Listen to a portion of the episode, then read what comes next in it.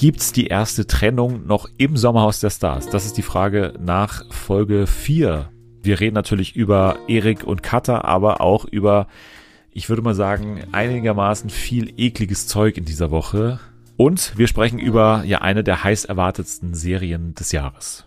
Ja, ich durfte Dennis meine Freude für House of the Dragon aufs Auge drücken. Und wir sprechen darüber, ob wir sie besser finden als Game of Thrones. Und besser als Detlef muss reisen, ist die Frage. Das durfte ich nämlich äh, Anni aufs Auge drücken. Außerdem geht es um gleich zwei Preisverleihungen, den Deutschen Fernsehpreis und die Emmys, die wurden verliehen. Da werden wir auch äh, die SiegerInnen diskutieren. Und Anni muss ran bei Find ich Bombe, das Spiel mit der tickenden Zeitbombe. Also alles das jetzt bei Fernsehen für alle. TV for everyone, we really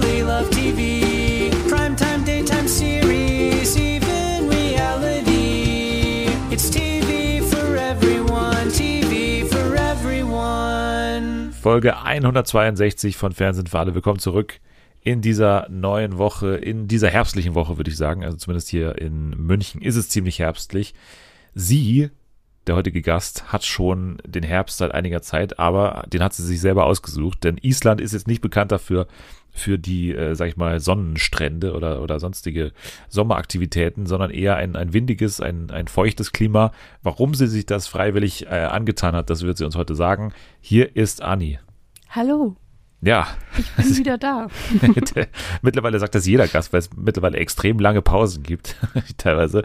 Aber das war auch nicht verordnet bei dir, sondern du warst einmal äh, erkrankt, ne? Du warst, äh, wie kann man sagen, oder? Du hattest Corona tatsächlich, du hattest Big C. Genau, das darf man der Öffentlichkeit verraten, das ist in Ordnung. Genau. Und ansonsten warst du im Urlaub. Ja, ich habe mir mal richtig gegönnt und war drei Wochen im Urlaub. Und ähm, ja, der Grund, warum ich mir das freiwillig angetan habe, war, weil ja, es halt einfach schön da. Und da nimmt man das dann auch in Kauf, dass es ein bisschen kälter ist. Natürlich auch in dieser Woche starten wir in die Folge mit dem Sommerhaus der Stars, denn das ist natürlich das Format, was die Massen bewegt, was uns bewegt und was dich auch, glaube ich, seit deiner Ankunft in Deutschland wieder schon wieder sehr, sag ich mal, schnell heimisch hat werden lassen, hoffentlich, oder? Irgendwie war ich da überhaupt nicht bereit für, als ich wiedergekommen bin und dann gleich so zwei Tage später, okay, Sommerhaus fängt wieder an und ich war noch null in der Stimmung dafür. Aber am Abend, als es dann lief, ging es dann schon wieder. Also. Als du die liebliche Stimme des Mario Basler gehört hast, äh, ging es dann wieder und mit der starten wir auch fast schon in die Folge, denn, also Folge 2 und 3, der Regel nach, also hier sprechen wir immer über die letzten zwei Folgen, jetzt der aktuellen Woche, also die Sonntags- und die Mittwochsfolge. Und in Folge 2 geht's ja los mit einem Spiel, das davor können wir alles überspringen, das Spiel Hals über Kopf. Das war das Spiel, als der Mann Beziehungsfragen beantworten muss, während die Frau an einer Drehscheibe hängt und äh, ständig so in grüne Grütze getunkt wird quasi, äh, wenn eine Frage eben falsch beantwortet wird. Und da ging es unter anderem, finde ich, also ich habe mir hier nur die wichtigsten Stellen markiert in meinem Skript und hier steht bei mir Mario und Doris, die ähm, über das schlechteste Geschenk zum Beispiel hier kurz mal beraten mussten und äh, Doris hat da irgendwas ausgewählt. Ja, Mario hat erstmal gar nicht gewusst, hat er überhaupt mal was geschenkt, aber anscheinend hat er mal was geschenkt und laut Doris ist, und das fand ich sehr lustig in dem Moment, als ich es gehört habe, das schlechteste Geschenk, was Mario Basler, ehemaliger Multimillionär, vermutlich als Fußballer, ne, äh, hat ja auch durchaus äh, bei großen Vereinen gespielt, und das schlechteste Geschenk, was er jemals der Doris gemacht hat, ist ein Armband. Das fand ich, also, also klar, Armbänder können auch verschieden sein. Es gibt auch goldene Armbänder. Dann hätte es Doris aber vermutlich hier nicht als schlechtestes Geschenk aufgeführt. Aber vermutlich war es tatsächlich einfach so, so ein Freundschaftsarmband oder, aber das finde ich sehr, So eine dünne Schnur. so eine dünne Schnur. Also das finde ich sehr schön, die äh, Vorstellung, dass äh, Mario Basler so ein Armband einfach als einziges Geschenk äh, irgendwie unter den Baum legt oder so. Ich glaube, das andere gute Geschenk äh, wäre vermutlich ähm, irgendwie neuer Satz Gläser gewesen, vielleicht an, an Doris. Auch wenn wir immer noch nicht geklärt haben, ob sie jetzt diejenige ist, auf die mit Gläsern geworfen wurde.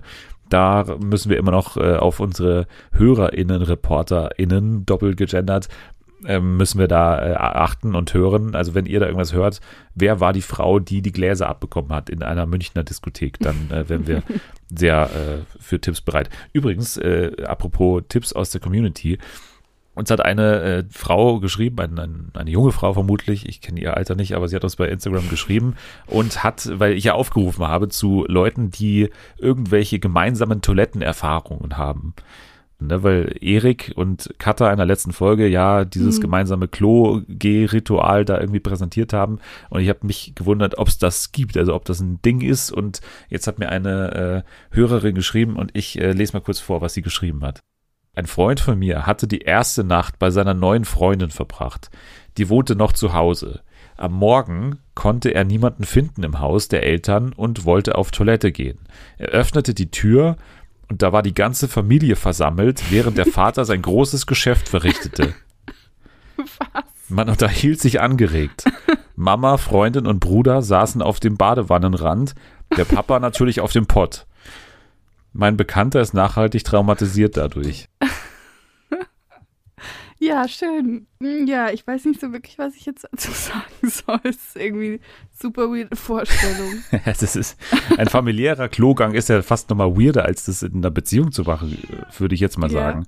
Also da während der Papa irgendwie scheißt, dass man da irgendwas debattiert dann auf, dem- auf dem Badewannenrand und dass das alles völlig normal ist. Also danke an äh, die Hörerin, die uns das geschickt hat. Ich lasse es jetzt mal absichtlich anonymisiert, nicht, dass irgendwie der Vater des Freundes irgendwie das rückverfolgen kann, wer hier geleakt hat. Wir sind noch hier mitten im Spiel, aber ich würde sagen, dass es eigentlich fast nichts mehr zu sagen gibt dazu, sondern wir gehen dann gleich in die Szene danach, beziehungsweise währenddessen. Da gab es nämlich irgendwie so eine kleine Szene im Wohnzimmer, als äh, Katha gesagt hat, dass Erik bei ihrem Geburtstag vergessen habe und stattdessen, um das wieder gut zu machen, ein Video aufgenommen habe. Danach hat sie aber in den Chats gefunden, oder sie hat es selber irgendwie gelesen, in den Chats auf Eriks Handy, Mhm. ne, hat sie ja sogar zugegeben, dass Erik das alles inszeniert hat, um sie von einer Teilnahme am Sommerhaus äh, zu überzeugen. So, also das hatten wir ja schon mal davor gehört, dass quasi sie überzeugt werden musste, aber die genauen Umstände haben wir noch nicht gehört. Ne? Spiel Teil 2, Erik und Katha treten an. Die sagen schon von Anfang an, wir müssen hier nicht als Team rausgehen, aber jetzt müssen wir zusammenhalten. Okay, wenn man schon das als Einstellung hat, dann weiß Ja. man schon, wie es darum bestellt ist. Zu unserer Verwunderung ist es aber recht gut, wie sich die beiden da schlagen in diesem Spiel, Ja, denn anscheinend hat ich, Katha, genau, also sie hat wahrscheinlich einfach äh, sehr stark sich vorbereitet, beziehungsweise die beiden Ja. haben es ja gesagt, ne, sie haben da schon geübt und ich finde das ja mal gut, dass sie sich äh, hier ein bisschen da, darauf vorbereitet haben, weil sonst wundert man sich, warum man das nicht macht. Wenn die Spiele so wichtig sind, wie sie offensichtlich Ja. sind, dann ja, gibt es aber trotzdem aber noch solche Szenen wie, welche BH-Größe habe ich? Ja, B10. Also das ist trotzdem noch dabei. also das finde ich halt auch so bezeichnend irgendwie, dass sie da eben, also weil sie haben sich ja davor mega gezofft, sind da eigentlich richtig demotiviert hingegangen und dann haben sie halt trotzdem gewonnen, weil er so viel wusste. Also ich kann mir richtig vorstellen, wie das abgelaufen ist bei denen zu Hause, dass Katha dann so meinte, ja, wir müssen jetzt die Fragen üben, weil ich will da meinen Ruf, also mein Ruf ist mir wichtig, ich will da nicht ähm, dumm dastehen und ich will, dass du alles weißt und so. Ich kann mir richtig vorstellen, wie die da zu Hause saßen und sie ihn da so richtig hingedrillt hat, wie so mit so Vokabelkarten, hat ihn das dann abgefragt wahrscheinlich ständig. Ich auch und das kam ja auch raus, jetzt, wenn wir mal springen in die ganz neue Folge, als dann Ja. es kurz mal um Mykologie ging zum Beispiel und als Erik dann quasi immer wieder dieses Argument bringt von wegen, ja, du bist doch hier die Schlaue, du musst doch solche Sachen wissen, also ich bin hier der Ja. Blöde, du sagst doch ständig, ich bin blöd. Das ist dann natürlich auch eine Karte, die er berechtigt spielen kann, wenn es dann tatsächlich so war, ne, dass sie ihn da immer so gedrillt hat und wirklich auf, auf so Leistung auch gegangen ist. Auf jeden Fall ging es dann weiter mit einer sehr lustigen Szene, denn es ging ja dann fast schon ins nächste Spiel, das Maskottchenrennen, aber davor kam für mich fast die lustigste Stelle der Folge und zwar als Marcel der damals noch drin war, eben im Sommerhaus, äh, sich da so, äh, weiß nicht, so gut gelaunt und übermotiviert da vorbereitet auf dieses Spiel und dann auch so, hey, schau mal, so schnell kann ich laufen, guck mal, hallo. so vor der ganzen Mannschaft so, guck mal, wenn ich so schnell laufe, ist es gut, Äh, komm mal kurz. dann die Schnitte auf Mario Barca die ganze Zeit. Immer ich, ich, ich, ich. das ist alles so, ist alles so absurd. Und äh, man hat so gemerkt, mit jedem äh, komischen Kommentar von äh, Marcel steigt bei ihm so die Wut. Ja, aber wer hat jetzt größere Eier? Hab ich größere Eier? Oder du, guck mal, Mario, hast du jetzt große Eier? Und er so, du hast überhaupt keine großen Eier hier. Das ist alles so eine weirde Situation, wo er ihn dann in so ein komisches Sportgespräch auch noch rein äh, buxieren wollte, von wegen irgendwie, ja, aber die, die am lautesten sind, müssen erstmal abliefern und so weiter das war ja dann noch relativ im Spaß alles, weil Mario dann, als sie dann äh, alle Männer da gesammelt gehen mussten, dann auch so gelacht hat, aber äh, dann auch noch am Schluss so, hey, geiler Arsch Mario, cool, ey, guck mal, ich kann so schnell dann noch, also es ging immer weiter. Und das fand ich alles, ich weiß nicht, hat mich sehr amüsiert, die, dieses Zusammenspiel zwischen Marcel und Mario. Man hatte so kurz das Gefühl, es geht in so eine komische äh, Bromance-Schiene, ne, Ja, was wir ja. öfter mal aus äh, Trash-TV kennen, zuletzt bei Kampf der Reality-Stars ne, mit äh, Schäfer Heinrich und mit äh, hier Jan Like und Co. Aber äh, doch nicht, ne, weil Mario dann doch eben kein Schäfer Heinrich ist, sondern halt Mario Basler, der dann schon immer noch an diesem Sportgedanken sehr, sehr festhält und für ihn ist das wirklich das, äh, wie er sein Leben einfach ausrichtet, glaube ich. Ja, aber umso witziger war es doch dann, dass Mario da mega die großen Töne gespuckt hat und von wegen, ja, ja, wir machen jetzt zuerst mal schnell ein Spiel und was weiß ich. Und dann wird umgeschnitten und er kommt einfach zurück, weil er unter diesem Helm keine Luft bekommen hat. Also, dann so ganz kleinlaut im Interview so, ja, Also ich habe mich eingesetzt und ja, habe nichts mehr gespürt und, äh, und da war es auch vorbei und dann äh, aber das Spiel an sich war relativ langweilig, würde ich jetzt mal sagen. Also im Vergleich zu den anderen Jahren gab es jetzt nicht so einen richtigen Höhepunkt. Kader war einigermaßen aktiv. Easy links, easy links, easy links, easy zurück, easy zurück, easy zurück. Aber äh, ja, das äh, kennen wir ja mittlerweile auch schon, eben dieses Zusammenspiel. Und ja, Sascha war halt kurz davor, das Ding zu gewinnen und am Ende hat Steffen dann doch das äh, Spiel für sich entscheiden können. Der war im, in welchem Kostüm war er? Eichhörnchenkostüm oder was war das? War, war das der Eichhörnchen? Ich nicht, ein glaube schon. Stinktier oder so. Ach, was weiß ich. Der Stinktier war Aber ja ich- Wolfgang Barrow. Ach so.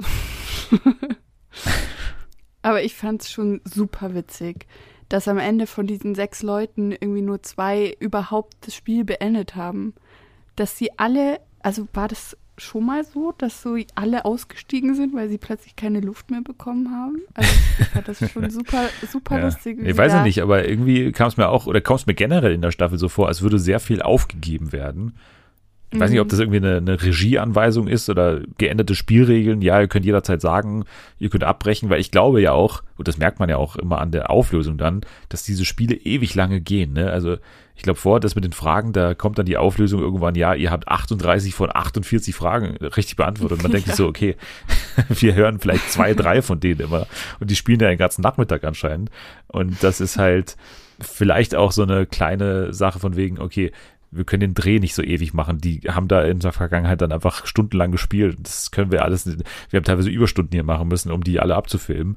Kann ich mir auch vorstellen, dass es an solchen produktionstechnischen Gründen irgendwie liegt, dass man das jetzt irgendwie einfacher macht irgendwie und den Leuten sagt, ihr könnt übrigens auch abbrechen, wenn ihr keine Chance mehr seht. Aber gut. Es ging jedenfalls weiter mit äh, Steffen, der immer mal wieder versucht, zu Mario so eine Verbindung aufzubauen. Aber ähm, ja, Mario, Mario blockt ab und kommt dann auch irgendwann auf ihn zu, beziehungsweise es kam ja dann irgendwann dieses Gerücht auf, von wegen Steffen denkt, dass Mario gesagt habe, er mache Stimmung gegen Steffen. Und dann kommt eben Mario dann auch auf ihn zu, weil er ist ja so ein Straight Shooter, wie wir wissen, der nicht schon ganz oft einfach hinter Steffens Rücken gelästert hat, sondern er ist ein Straight Shooter und kommt auf ihn zu und sagt, äh, ich habe Stimmung gegen dich gemacht, klär mir das mal bitte, ich habe damit kein Problem und so. Und äh, gute äh, Impersonation, würde ich gerade mal sagen. Aber ähm, habe ich, hab ich geübt. Ähm, aber dann ist es irgendwie so im Sande verlaufen, dieses Gespräch, weil, weil Steffen gar nicht so auf, auf Konfro dann eben eingestellt war und sich gar nicht darauf einlassen wollte und das alles so ein bisschen lustig auffand. Und das, glaube ich, auch immer dann für Mario wieder ein Grund ist, das alles so immer wieder noch mehr anzutreiben, weil er immer dieses Lächeln bei, bei Steffen im Gesicht sieht und dann sich davon auch vermutlich irgendwie provoziert sieht oder was weiß ich. Auf jeden Fall läuft das irgendwie so ein bisschen ins, ins Nichts, immer wenn Mario sich so ein bisschen versucht, gegen Steffen aufzulehnen. Also diese Diskussion war irgendwie auch so mega unnötig. So in jedem Format findet das einmal statt, dass irgendjemand über jemand anderen redet und dann kommt es raus und dann wird äh, konfrontiert und dann ist es so fünf Minuten irgendwie Unterhaltung und dann ist eh schon wieder rum ums Eck und das war's dann. Sag's mir doch ins Gesicht. Und dann, wenn man es ins Gesicht sagt, dann ist es dann auch nicht richtig. Von daher Ja. ist es auch äh, alles, alles Quatsch natürlich, aber es war halt schön, äh, dass es sich mal ein bisschen entladen hat, weil ansonsten war es ja wirklich immer nur, Mario sitzt am Lagerfeuer mit Patrick und sagt ihm, wie, wie schlimm jetzt genau Steffen ist und was er alles falsch macht und wie viele Würstchen er sich genommen hat, während er gesagt hat, dass er eigentlich nur so viele Würstchen nehmen würde und er isst doch super viel und bla bla bla. Naja, hier hat sich mal entladen. Dann kam die Nominierung und die verlief relativ äh, eindeutig, denn äh, ich glaube, alle außer Steffen und Katharina, die ja Mario und Doris gewählt haben, haben tatsächlich Marcel und Lisa gewählt. Erik und Katha haben das damit begründet, Marcel hatte einen Höhenflug und das fand ich schön, dass man dann direkt in die O-Ton-Situation von Marcel geschnitten hat und er dann auch äh, alle so richtig abgewatscht hat und irgendwie da drin saß und gesagt hat irgendwie, ja komm, er weiß selber, dass er ein vollkommener Vollidiot ist. schönes Zitat. Er weiß selber, dass er ein vollkommener Vollidiot ist. Ja, weiß ich selber, ich bin vollkommener Vollidiot, klar. Ähm, klar. Auf jeden Fall, klar, Marcel und Lisa mussten daraufhin das Haus noch nicht verlassen, aber sie wurden rausgewählt. Steffen hatte die schöne Gelegenheit, weil er natürlich der Einzige war, der eben nicht Marcel gewählt hat, dass er zu Marcel hingehen konnte und gesagt hat, ich hab dich lieb, die haben Schiss vor dir. Also der passt sich halt auch an die Situation an, die ihm gerade passt. Ja, jetzt kann ich da noch ein bisschen rumschleimen, weil also der wäre doch nie zu ihm hingegangen, hätte er ihn gewählt. Es ist doch immer das Gleiche. So, der ist so ein kleiner Schauspieler, ein man könnte fast sagen, er ist ein ja. Schauspieler, ne? Ja, woher? ja, Auf jeden Fall war das die Folge. Die beschließen wir wie immer jede Folge mit der Best of Off-Text Compilation. Und die habe ich wie immer hier vorbereitet. Okay. Gefühlsmäßig uriniert hilft nur das Urinal. Ob es für den Nominierungsschutz gelangt hat, zeigt sich nach dem Dampfbad. Auch sehr schön. Während Mario noch sein Glühstück genießt, brütet Erik schon sein Frühstücksei. Und vor der Nominierung erfolgt die Abendkostümierung. Auch das große Kunst.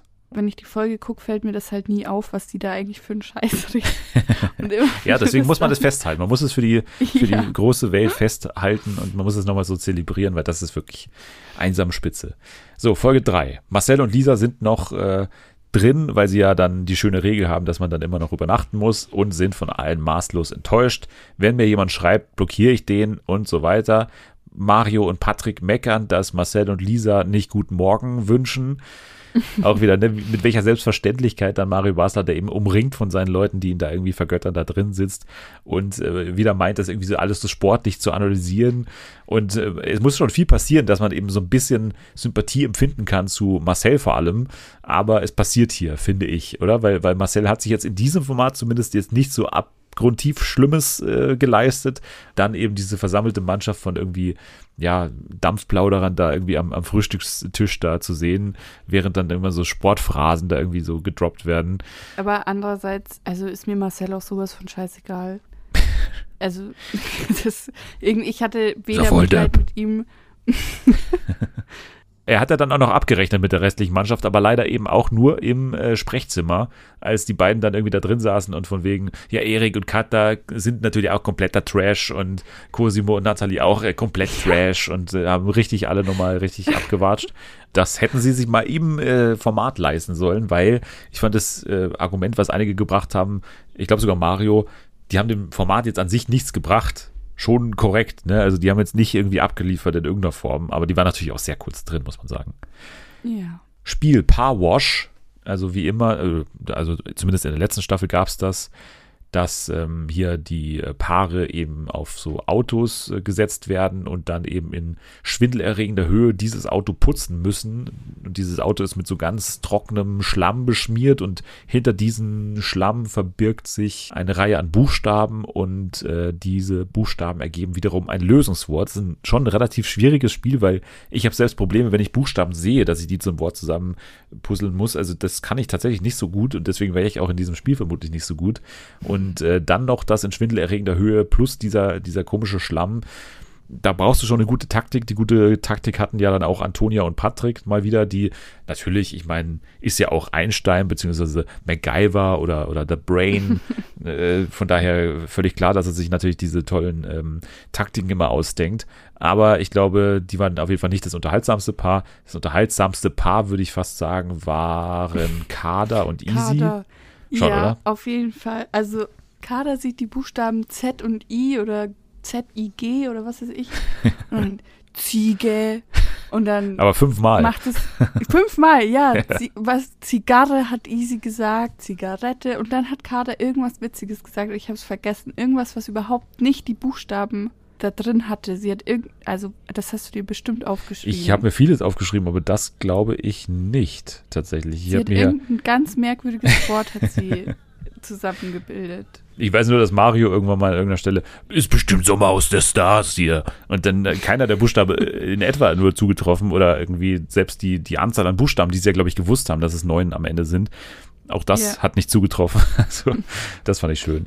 Äh, genau, Mario und ähm, Doris haben auch Probleme gehabt, wobei Mario schon deutlich mehr Probleme hatte, weil er irgendwie auch die Höhe jetzt nicht so geil fand. Äh, mal wieder so eine Aktion von Also- wegen großes Maul und dann sehr wenig dahinter. Ja, also es ist wirklich Wahnsinn. Also Mario labert die ganze Zeit. Ständig, oh ja, ist ja alles so easy und das machen wir. Und dann auch das andere Spiel, das da noch kommt mit diesem ekligen Sachen essen. Ich glaube, die haben, Darüber müssen wir nochmal gesondert sprechen. auch nichts gegessen. Oder doch, sagen wir einfach jetzt, wie es ist. Die Art und Weise, wie Mario Basler wirkt, finde ich das witzigste Deutschlands. Also das ist doch, also das ist ja wie so eine Katze. Ich habe so, wie so eine Katze wirkt er, wie wenn er irgend so ein Heu oder so ein, hier nicht Heuballen, sondern so ein, so ein Haarballen rauswirken würde, finde ich. Ja. Und dann auch die, die Zunge geht so ganz gerade raus. Ich fand das sehr witzig. Kennst du dieses eine Meme, das, wo dann immer so, so husten Kinder und dann ist es diese Katze, die auch so komisch ihre Zunge so aus Ja, und genau so ist Mario. Basler, wenn er, wenn er Ja. irgendwie Milchreis mit Zwiebeln essen muss. Also, das fand ich sehr witzig. Hm. Fand ich sehr, sehr witzig. Ja, dann eine rätselhafte Szene so zwischen den Spielen, ähm, auch mit Mario Basler. Äh, das war so die Szene, ähm, wo Doris auf einmal meinte, ich finde dich gerade so heiß, wie du da liegst.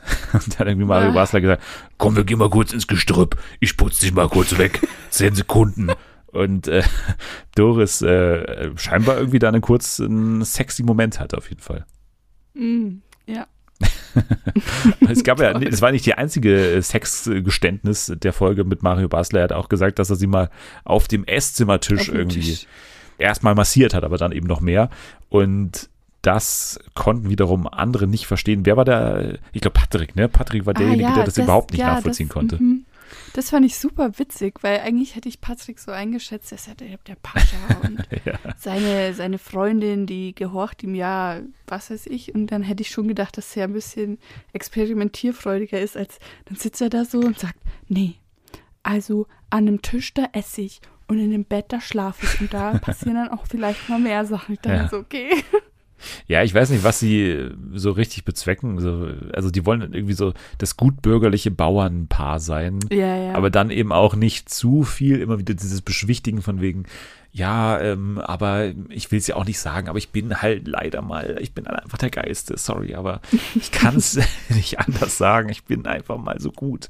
Ja, das kommt auch wieder raus. Also das ist so eine ganz merkwürdige Mischung von wegen immer dieses Kleinbürgerliche, aber dann irgendwie dieses mega protzige auch. Das ist so eigentlich eine Mhm. ganz schöne Kombination. Ja, ein Zitat, was ich kurz vorlesen will, auch noch von Mario Basler nach dem Spiel. Mach's bitte in, in Basler Stimme. Ja, ich es, ich probiere es. Ähm, Okay. Eine Zigarette?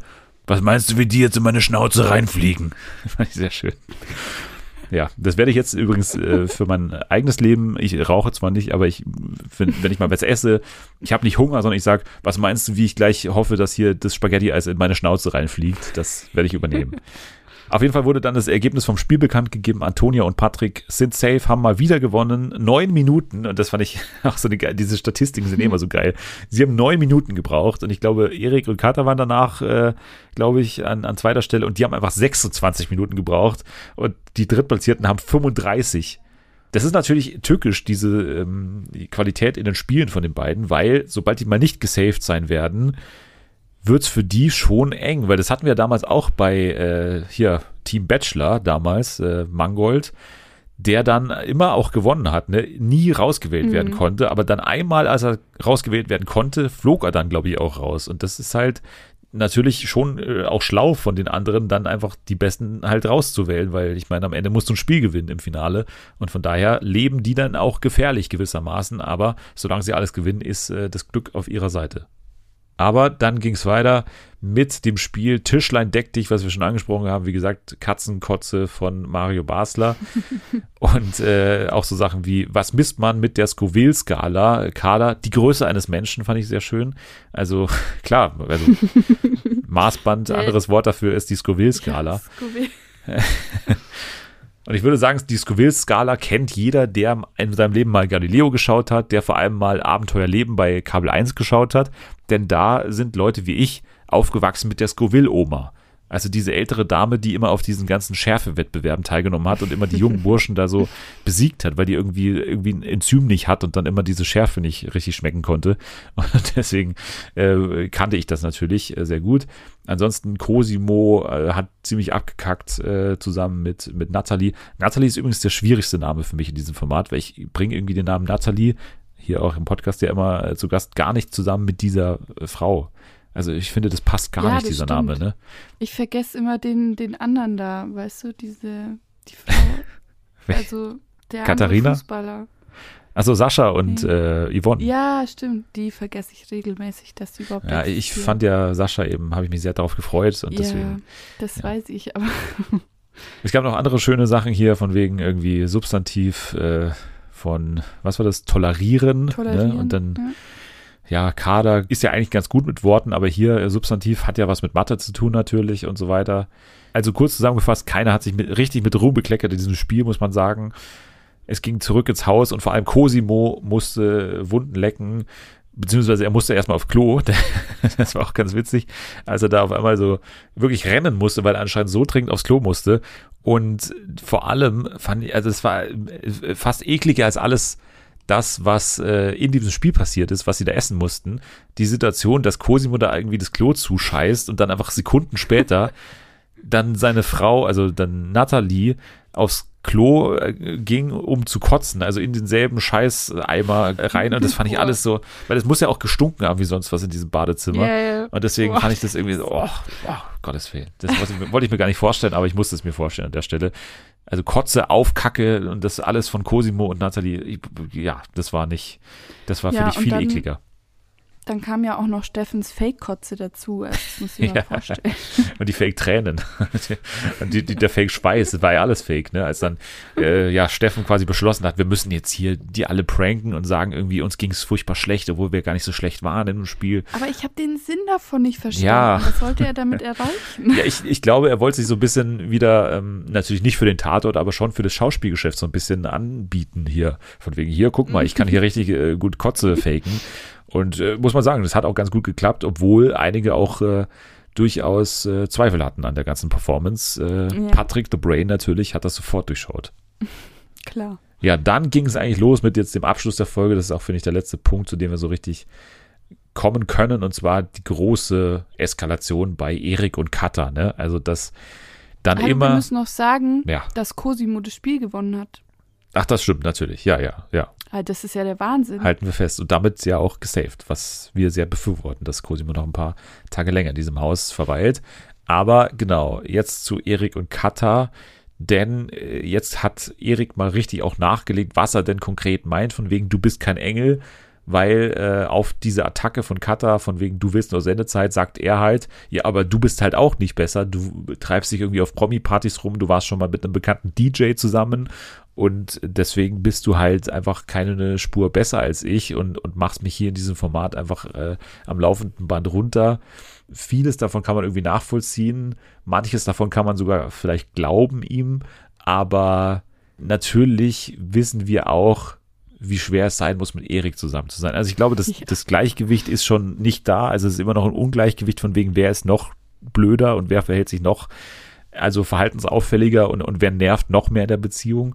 Aber ich glaube schon seit Beginn an nicht, dass Kata einfach nur diejenige ist, die hier blöd überredet wurde, weil du machst ja nicht an dem Format mit, wenn du da absolut gar keinen Bock drauf hast. Also du gehst doch nicht sechs Wochen oder weiß nicht, drei Wochen, vier Wochen, wie die da drehen, in ein Haus, kündigst irgendwie, oder nicht kündigst, aber du gehst irgendwie aus deinem Job raus, nimmst in Kauf, Ja. dass du anscheinend keine guten Mhm. Karrierechancen mehr hast, wenn du nicht auch ein bisschen Bock hättest, zumindest auf diesen, ähm, ja, Stardom oder was du auch immer da bekommst, also dieses kleine Licht, was du da anscheinend dann bist im, Ja. im Reality-Game. Also das glaube ich einfach auch nicht. Also das, das habe ich mir dann auch gedacht. Ich denke auch, dass sie auf jeden Fall ähm, hofft, dass da was für sie rausspringt, sonst würde sie das nicht machen.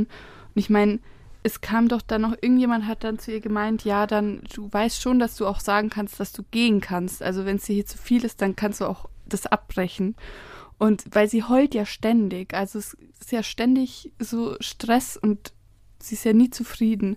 Und dann hat sie aber gesagt, nee, das möchte ich schon durchziehen. Dann denke ich mir so, also du sagst, deine Karriere geht dir gerade flöten, du heulst ständig, du willst es hier alles gar nicht, aber wenn dir dann jemand sagt, dass du auch abbrechen könntest, dann sagst du, ja, nee, das, mal, das ziehe ich jetzt schon noch durch. So, Ja, da ja. ist schon, ich finde schon, dass da extrem viel Kalkül dahinter ist und dass sie das einfach, ähm, ja, Aufmerksamkeit haben möchte. Ja, und ein Argument, was sie immer wieder bringt, verstehe ich auch ehrlich gesagt nicht. Also ich weiß nicht, was sie damit meint. Von wegen, du hast mich doch nur mitgenommen, um mich hier drin fertig zu machen. Also was genau hat er davon? Das habe ich noch nicht ganz verstanden, was das Nee. Argument jetzt konkret von ihr ist, weil er sagt es ja richtig. Er ist gerade dabei, sich irgendwie die Karriere zu zerstören in Sachen, ne, Mangold ist tot gegangen, glaube ich, war das Zitat. Mangold ist tot gegangen, äh, Mike Cease ist tot gegangen, bin ich jetzt hier drin der Nächste. Du ruinierst meine Karriere, so nach dem Motto. Und das macht er ja tatsächlich, also beziehungsweise er findet vielleicht gerade noch so einen Weg, wie er da eben rauskommt. Äh, Und es ist ja wirklich auch nicht ganz so extrem wie in den vergangenen Jahren, muss man schon auch sagen. Aber das ist doch wirklich das Letzte, was man will, weil man eben aus den vergangenen Jahren weiß, okay, du kannst hier komplett wirklich alles erstmal verlieren. Du kannst wie der größte Idiot der Nation auf einmal dastehen, wenn du hier wochenlang deine Freundin scheiße behandelst. Und genau Mhm. das ist doch nicht sein Ziel. Also, was hätte das für einen Sinn? Also, nur damit er danach Ja. nochmal zum Kampf der Reality Stars gehen kann und sich da irgendwie ausholen kann und einfach drei Wochen lang gar nichts macht und, und dann wieder einigermaßen zurechtkommt. Aber das Argument ergibt einfach für mich gar keinen Sinn. Aber mich nervt das auch mittlerweile tatsächlich. Also das war jetzt zwei Wochen, oder nicht zwei Wochen, zwei, Zwei Folgen, so ähm, voll präsent. Ständig dasselbe Muster. So Mike, äh, Mike sage ich schon, um Gottes Willen. Erik sagt irgendwas, stichelt, sie heult, stichelt zurück, dann ist wieder alles gut. Und dann passiert genau dasselbe wieder. Und ständig dreht sich nur um die beiden und oh, ich kann sie auch einfach nicht mehr hören. Das ist immer dieselbe Argumentationsstruktur das ist einfach, also mir reicht's jetzt. Aber ich finde diesen Blick von ihr schon sehr iconic, wenn er irgendwas Blödes sagt und sie dann immer so die Stirn so runzelt und dann so mit großen Augen so immer so ins Nichts schaut und dann so hm, die, die Lippen auch so zusammenpressen und hm, was macht er denn jetzt? Oh, das war doch gegen die Regeln, hallo. Denkt denn keiner an mich? Das finde ich schon sehr, das finde ich schon sehr gut. Aber ich, ich weiß auch nicht, ob ich diese Argumentation der anderen oder diese Deutung der anderen dann übernehme, von wegen, ja, macht Cutter hier Show. Also ich glaube, es ist auch nicht Show, was sie macht, sondern es ist einfach, sie will hier als klare Siegerin rausgehen und, Ja. und kann aber nicht so richtig dieses Spiel gewinnen, weil er nicht so ein gutes Opfer ist wie André und wie, ähm, wie vor allem Mike natürlich. Also bei dem war ja völlig Ja. klar, das war einfach gut versus böse. Und hier ist es einfach so, Erik ist auf jeden Fall jetzt nicht dieser Bösewicht oder der lässt sich nicht einfach als so Bösewicht inszenieren, weil er ja dann schon immer wieder auf die Leute zugeht und, und schon versucht, teilweise auch noch einigermaßen gesittet miteinander zu reden. Und das war halt bei den anderen einfach anders. Ja. Okay, ich würde sagen, dann ähm, lassen wir es auch damit gut sein und, und kommen natürlich in der nächsten Woche wieder auf das Sommerhaus zu sprechen. Dann über die Folgen 5 und 6. Wir wissen ja auch noch, dass ein weiteres Paar irgendwann dazu kommt, Diogo und Vanessa. Und Mhm. darauf kann man natürlich auch schon gespannt sein. Also irgendwann wird das auch noch passieren. Ja, jetzt, nee, Quatsch, wir sind noch nicht fertig, denn wir haben noch den Off-Text zu Folge 3. Der von Frustrierung geprägten Nominierung folgt am Morgen das Grauen. Das ist nicht Johann Wolfgang von Goethe, sondern das ist der Off-Text von, vom Sommerhaus. Von dürren Scherzchen schnell zu Kaders Feuchtigkeitsspender. Das war auf dem Auto. Da will auch der Landwirt, dass es keine Schand wird. Auch dieses Landwirt-Reimschema haben sie mittlerweile sehr gut Mhm. raus. Dann genau wie der Söhnchen mit dem Krönchen samt Schönchen, das auch vor dem Spiel, glaube ich, als Erik und äh, Katha losgehen wollten. Dann Fackelstab entfacht und Schicht im Schacht mit Zichtenschmacht. Liebe Kinder, nicht zu Hause nachgemacht. Äh. und letztes, hat man keinen blassen Schimmer, wird das Kerzenlight-Dinner immer schlimmer. Hut ab und damit gute Nacht. Jetzt kurz News, dann Detlef muss reisen, würde ich sagen, und dann haben wir den Fernsehpreis und die Emmys noch und House of the Dragon und ein Spiel. Also wir sollten uns ranhalten. nee, ganz kurz, weil wir letzte Woche schon irgendwie abgefrühstückt haben. DSDS ist jetzt erstmal bis Januar kein Thema mehr. Muss ich nochmal kurz revidieren, denn Laura von Torra wird die neue DSDS-Moderatorin. Das sollten wir ganz kurz noch Ah, zumindest okay. äh, hier verlesen. Marco Schreil, der ja mit großem Primborium im letzten Jahr da zurückgekehrt ist und jetzt wird wieder alles das alte DSDS, wurde es nicht. Jetzt wird es wieder ein neues altes DSDS mit ja der letzten Staffel von Torra. Freut sich hier sehr, sagt auch in der Pressemitteilung hier, große Ehre bei der letzten Staffel und beim Comeback von Dieter Bohlen dabei sein zu dürfen. Und ja, die Aufzeichnungen haben auch schon begonnen am Samstag mit den Castings und anscheinend ist da schon Laura von Torra auch irgendwie Backstage vor Ort und interviewt da irgendwie Leute. Dann hat Amazon neue Originals für Deutschland angekündigt und vor allem eine Show mit Joko Winterscheid. Das war eine große Schlagzeile, vor allem weil man nicht genau weiß, was diese Show jetzt ist. Joko hat gesagt, ich werde ab Anfang nächsten Jahres bei Prime Video zu sehen sein. Es wird anders, es wird krass, sogar sehr krass. Es wird einen vielleicht sogar verstört zurücklassen. Also sehr große Ankündigung. Ich kann mich auch erinnern an das Ende von hier seinem Podcast mit Paul Ripke hier AWFNR, da hat er ja auch gesagt, im nächsten Jahr kommt ein krasses Projekt. Ich denke mal, dass es das ist. Und ja, ich kann mir noch gar nicht so richtig vorstellen, weil es soll ja irgendwie sehr anders werden als das, was er bisher gemacht hat. Weiß ich nicht. Kann irgendwie alles sein, aber habe ich jetzt auch keine konkrete Vermutung. Du? Nee, ich auch nicht. Aber ich bin mal gespannt. Bis jetzt war ja alles immer ganz gut, was Joko gemacht hat. Was Joko gemacht hat schon, aber was Amazon gemacht hat, mm, Ach so. weiß ich nicht. Also klar, die hatten meinst natürlich LOL, aber die hatten auch diese Teddy Teklebran Stand-Up Mike äh, Dings Show, was ja nicht so geil war und, und auch so andere Sachen, die jetzt eher mal oder die einfach nicht so präsent sind teilweise. Mal Mhm. gespannt, wie es hier weitergeht. Auf jeden Fall, apropos LOL, da sind so ein paar Leute vom neuen Cast bekannt. Die neue Staffel kommt dann wieder zu Ostern. Und dabei sind Martina Hill, Cordula Stratmann, Moritz Bleibtreu, Hazel Brugger, Jan von Weide, Elton, Michael Mittermeier und Kurt Krömer. Dazu kommen dann noch ein, zwei Ah, ja. andere. Aber das sind die, die jetzt schon bekannt gemacht wurden. Cordula Stratmann finde ich irgendwie interessant, weil die seit Jahrhunderten irgendwie verschollen ist, seit dem Ende der Schillerstraße. Aber ähm, ja, why not? Ansonsten hat äh, Amazon noch bekannt gegeben, dass es bald eine Sketch-Comedy mit Martina Hill geben soll. Und zwar heißt sie Hilarious. Sie schlüpft mit prominenten Gästen in diverse Rollen. Auch das wird im Frühjahr 2023 aber erst kommen. Dann gibt es eine Jan-Ulrich-Dokumentation, also noch eine, nachdem es ja schon eine vom NDR, glaube ich, gab. Und Mhm. jetzt aber ist der große Clou, dass Jan Ulrich an dieser auch mitwirkt, an dieser Dokumentation anscheinend. Okay. Ja. Dann kommt sehr bald schon am 23. September eine Dokumentation über Apache. Apache bleibt gleich. Da geht es nicht um die Winnetou-Diskussion, sondern um Apache, den Rapper. Dann kommen die, 207. ja, dann kommen die Discounter mit Staffel 2 zurück am 18. November. Es gibt eine neue Love Addicts äh, Serie, heißt die mit Annette Frier am 30. November. Und es gibt eine Weihnachtsserie, Friedliche Weihnachten, am 9. Dezember kommt die. Und dann Anfang 2023 eine Serie, die schon ewig angekündigt ist, German Crime Story gefesselt mit Oliver Masucci unter anderem. Dann würde ich sagen, gehen wir aber jetzt nach Island, bevor wir gleich eben zum deutschen Fernsehpreis, der zu der Zeit, zu der wir aufnehmen, gerade noch läuft oder vergeben wird, und zu den Emmys kommen, äh, gehen wir tatsächlich nach Island zu Annis Urlaub und vor allem zu Detlefs Urlaub, denn Detlef muss reisen, die Show bei Vox, wie ich das immer erkläre, vor Ewigkeiten gelaufen, aber es ist ein Kultklassiker, zumindest nach Meinung dieses Podcasts, mittlerweile viele schon bestätigt, vor allem ich. Und jetzt reden wir eben über die Island-Folge von Detlef muss reisen. Kann man bei ähm, RTL Plus gucken, für alle, die das äh, möchten. Sollten sie es denn tun, deiner Meinung nach? Also jetzt nicht nur, wenn man Island Interessierte ist wie du, sondern sollte man generell diese Folge gucken. Das war deine erste Folge von Detlef muss reisen ever. Du hast bestimmt schon viele Clips davor gesehen. Aber Ja. kannst du den Hype, das ist immer meine erste Frage, kannst du den Hype, den ich kreiere, nachvollziehen?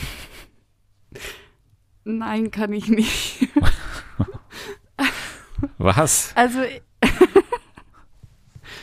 ich finde, man kann das schon gucken. Also, es kam mir auch nicht, also, es dauert ja ungefähr so 50 Minuten. Es kam mir nicht so lang vor und man kann es mit Sicherheit mal so zwischendurch gucken, wenn man irgendwie an der Stadt interessiert ist oder was weiß ich. Du weißt, dass Daniel zuhört, ne? Du weißt, dass Daniel äh, von Deadlift Reisen Ja, zuhört. ich weiß.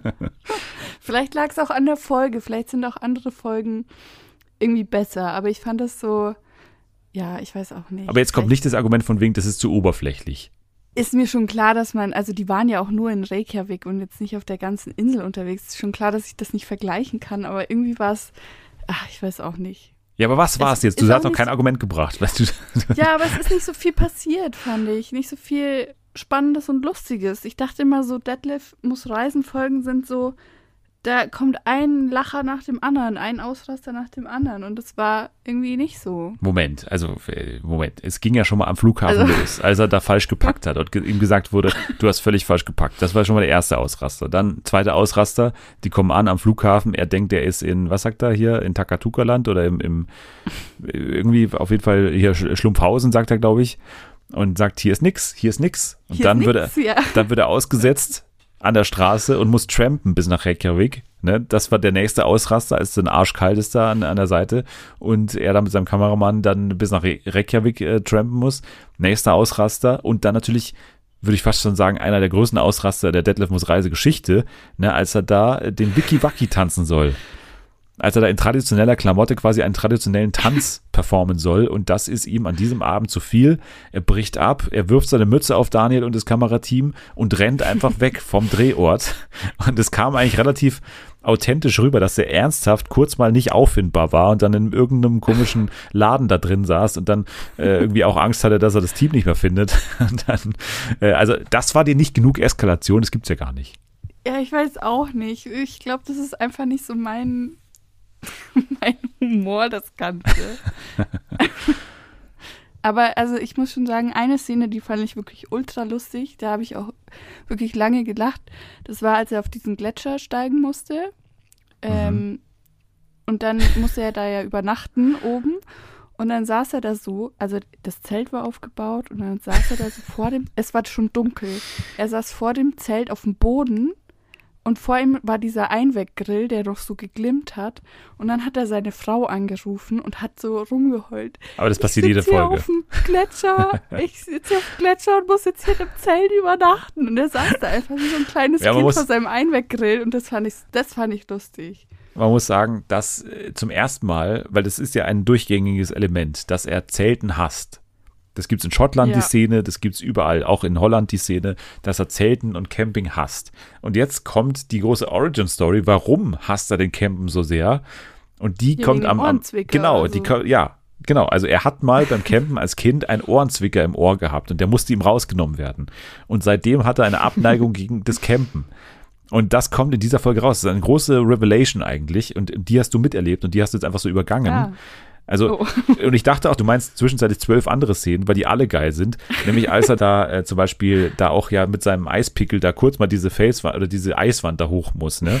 Und Ja, dann, diese, diese ungefähr doppelt so groß ist wie er. Das ist nicht mal, der hätte drauf springen können ja, ja, und, und als er dann auch äh, so ein bisschen ähm, Grip verliert und dann sofort sagt, my, my shoe went out, my shoe is out, shoe is out und äh, will dann irgendwie da gerettet werden, hängt aber mitten auf dieser Wand, die einen Meter hoch ist und dann sich aber da so hochkämpft noch in den letzten Metern und das dann wirklich inszeniert wird, als hätte er da groß eine Heldentat äh, vollzogen gerade. Also auch das ist doch ein, ein absolutes Highlight. Und ja, auch natürlich das erste Essen. Das ist, finde ich, eine, eine der unangenehmen Szenen, weil dann immer auch so ein bisschen diese, weiß ich nicht, das ist immer so, so unangenehm, wenn die da immer so sich so, so spucken, dann so im Restaurant und so. Das, das gefällt mir Ja. auch immer nicht so gut. Aber es ist natürlich auch immer spannend, so diese örtliche Küche da sich mal anzuschauen. Hast du auch diesen Schafskopf gegessen, als du da warst? Nee, ich habe keinen Schafskopf gegessen. Ähm, Schafkopf nur gespielt, ne? Ja, na klar, ständig. Na, Äh, Macht nichts anderes.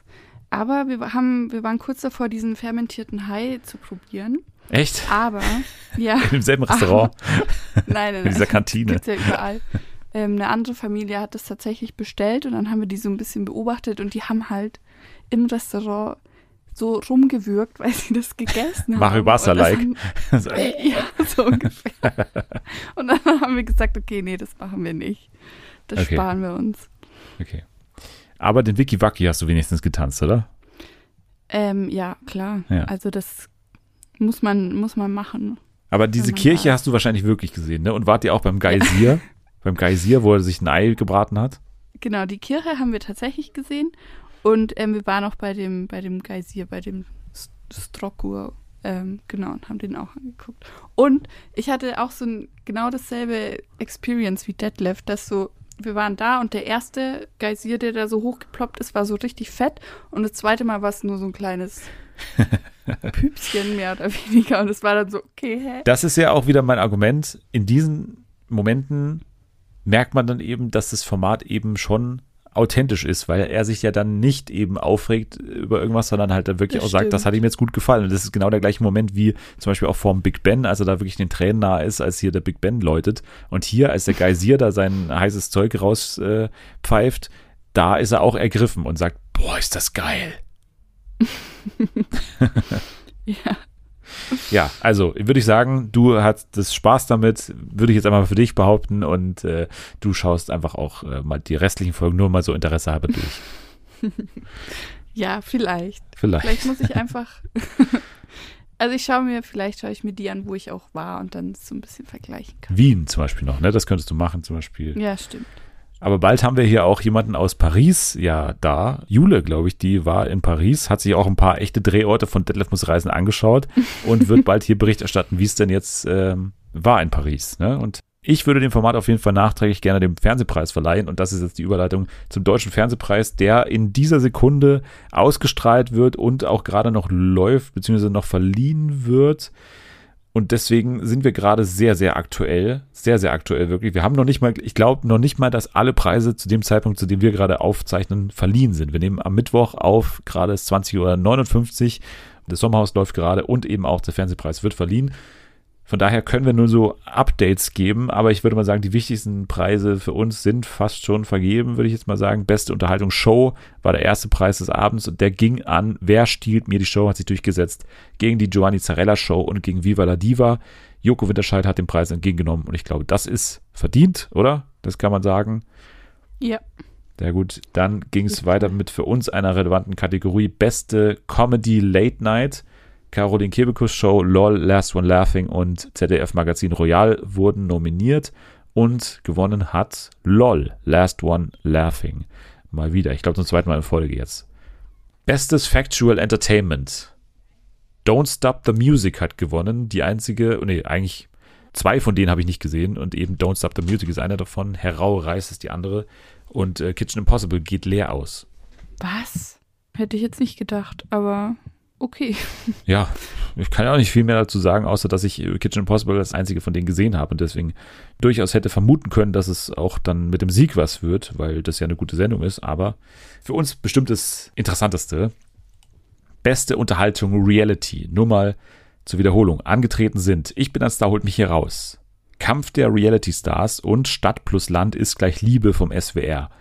Und das ist schon eine interessante Kategorie, weil Stadt, Land, Liebe natürlich irgendwie so völlig random da drin ist. Dann halt ein absoluter Platzhirsch mit einer aber durchaus interessanten Staffel, weil es ja woanders gespielt hat, in äh, Südafrika.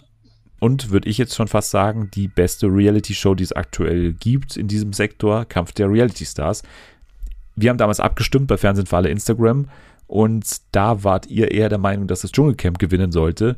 Und ich habe gesagt, ich drücke eher dem Kampf der Reality Stars die Daumen und gewonnen hat tatsächlich der Kampf der Reality Stars, hat den Yay. Fernsehpreis für beste Unterhaltung Reality gewonnen. Aber die Staffel war auch sehr, sehr stark. Also Ja. muss man schon sagen. Die Dankesrede hielt hier laut äh, dem Newsticker von DWDL, übrigens Dankeschön an den Newsticker von DWDL, hielt Kathi Hummels, finde ich auch sehr schön, Oh Gott. die allerdings wohl nicht den entscheidenden Anteil an der Auszeichnung hatte. Steht hier noch in Klammern dabei. ja, würde ich aber auch sagen. Dann bestes Infotainment, gewinnt Konfrontation, Markus Feldenkirchen trifft, Robert Habeck, Schrägstrich Karl Lauterbach, habe ich auch gesehen. My Think X geht leer aus und Tracks East auch. Beste Einzelleistung, Moderation, Unterhaltung. Sebastian Puffpaff, TV Total, Colin Ullmann Fernandes für Stadtland Liebe oder Giovanni Zarella für die Giovanni Zarella Show. Gewonnen hat tatsächlich unser Lieblingsitaliener Giovanni Zarella. Und auch das finde ich Hm. verdient, weil ich eher froh bin, dass Sebastian Puffpaff nicht gewinnt, muss ich mittlerweile sagen, weil ich irgendwie das echt unsympathisch finde mittlerweile, diese Moderation und irgendwie auch TV Total, keine Ahnung, komme ich nicht mehr damit zurecht. Und ja, tatsächlich, Giovanni Zarella gewinnt den und das finde ich gut. Ich habe damals auch für die SZ einen Text geschrieben über Giovanni Zarella und ich würde jetzt mal sagen, dass ich Giovanni Zarella zum Fernsehpreisträger gemacht habe. Einfach so, Ja. würde ich sagen. Ja, und der Rest ist tatsächlich noch nicht vergeben. Also die letzte Kategorie, die hier vergeben wurde, ist beste Dramaserie. Da hat gewonnen Faking Hitler gegen Becoming Charlie und Der Pass. Also mehr können wir zu dem Zeitpunkt einfach noch nicht sagen, weil wir, vielleicht ist auch schon vorbei hier. Ich weiß aber noch gar nicht. Nö, keine Ahnung. Auf jeden Fall gehen wir jetzt zu den Emmys, zu den deutschen Fernsehpreisen, äh, zu den äh, amerikanischen Fernsehpreisen sozusagen. Und da kann ich auch gar nicht so viel dazu sagen, weil ich die Show leider nicht gesehen habe. Hast du irgendwie Ausschnitte davon gesehen oder die ganze Show sogar? Nee. Nee, äh, ich habe irgendwie voll verpasst, dass die waren. Also ich bin dann irgendwann aufgewacht und habe es halt auf Twitter gesehen. Wem hast du denn jetzt, äh, also wenn man nochmal jetzt die, die Hauptkategorien uns anschaut, wem hast du denn da die Daumen gehalten? Also Outstanding Drama Series, Better Call Saul, Euphoria, okay, ich kenne die Antwort, Ozark, Severance, Squid Game, Stranger Things, okay, doch nicht, äh, Succession und Yellow Jackets. Also da hätte ich jetzt tatsächlich Stranger Things Was? Daumen gedrückt. Ja. Wieso das denn? Für die Staffel? Gegenüber, Hä, die also, Staffel war geil. ja, aber du bist doch Euphoria-Fan, da bin ich doch sofort bei Euphoria Ja. dann eher dabei als bei, als bei Stranger Ja. Things. aber hä? Kann ich nicht beides gut finden? Doch, aber ich hätte jetzt gedacht, dass es schon relativ klar ist, dass du eher also Euphoria ich, hätt, geil ich fand findest. nicht, ich fand die Euphoria-Staffel nicht besser als die Stranger Things-Staffel. Wow, okay. Ich habe die Euphoria-Staffel immer noch nicht ganz geschaut, aber Ja, ich dann kannst du gar empörend. nicht mitreden. Finde ich empörend. nee, also ich war ganz klar hier natürlich, ich war bei allen Kategorien für Better Call Saul, weil es einfach eine Frechheit ist. Mittlerweile, glaube ich, 46 Nominierungen in sieben Jahren und keinen einzigen Emmy gewonnen. Jemals Better Call Saul, was einfach ist einfach äh, völliger Witz ist so und äh, deswegen habe ich natürlich in allen Kategorien Better Call Saul die äh, Daumen gedrückt, aber konnte natürlich auch leben mit Succession, konnte leben mit Yellow Jackets, konnte leben mit Severance, konnte sogar leben mit Euphoria, ohne dass ich es gesehen habe, aber Stranger Things, Squid Game und Ozark, damit hätte ich Probleme gehabt. Es wurde letztendlich Succession und damit kann ich auch wirklich absolut leben. Kannst du leben. Ja, total. Outstanding Comedy Series, ähm, Abbott Elementary, Barry, Your Enthusiasm, Hacks, Only Murders in a Building, Ted Lasso, The Marvelous Miss Maisel und What We Do in the Shadows. Wem würdest du hier den Sieg gönnen? Also ich habe ähm, keine einzige von den Serien gesehen, wobei Okay. ich gerne ähm, Only Murders in the Building hätte ich gern gesehen, aber das ist, glaube ich, was das? Apple TV oder Disney Plus? Disney Plus, so? genau. Ja. Ja, und das kann ich nicht gucken. Aber da ich weiß, dass äh, dir und Selma die Serie ja ganz gut gefällt, hätte ich dafür gewotet. Gewonnen hat nämlich Ted Lasso und das finde ich nicht angemessen für den Buzz, den es gerade gibt. Also es gibt einfach gerade keinen Ted Lasso Buzz irgendwie. Die Serie ist Mhm. gerade ein bisschen so vergessen, habe ich das Gefühl. Die dritte Staffel kommt jetzt dann irgendwann, aber gerade redet so niemand darüber und irgendwie finde ich es weird, dass es gewonnen hat. Barry war für mich ganz klar vorne jetzt in diesem Feld. Also ich habe auch nicht alles gesehen natürlich, aber Barry war einfach überragend gut in Staffel 3. Auch wenn es nicht eine Comedy-Serie ist, ganz einfach, muss man sagen, das hätte hier gewinnen müssen, weil es einfach die beste Serie ist von denen. Outstanding Limited Series or Anthology Series.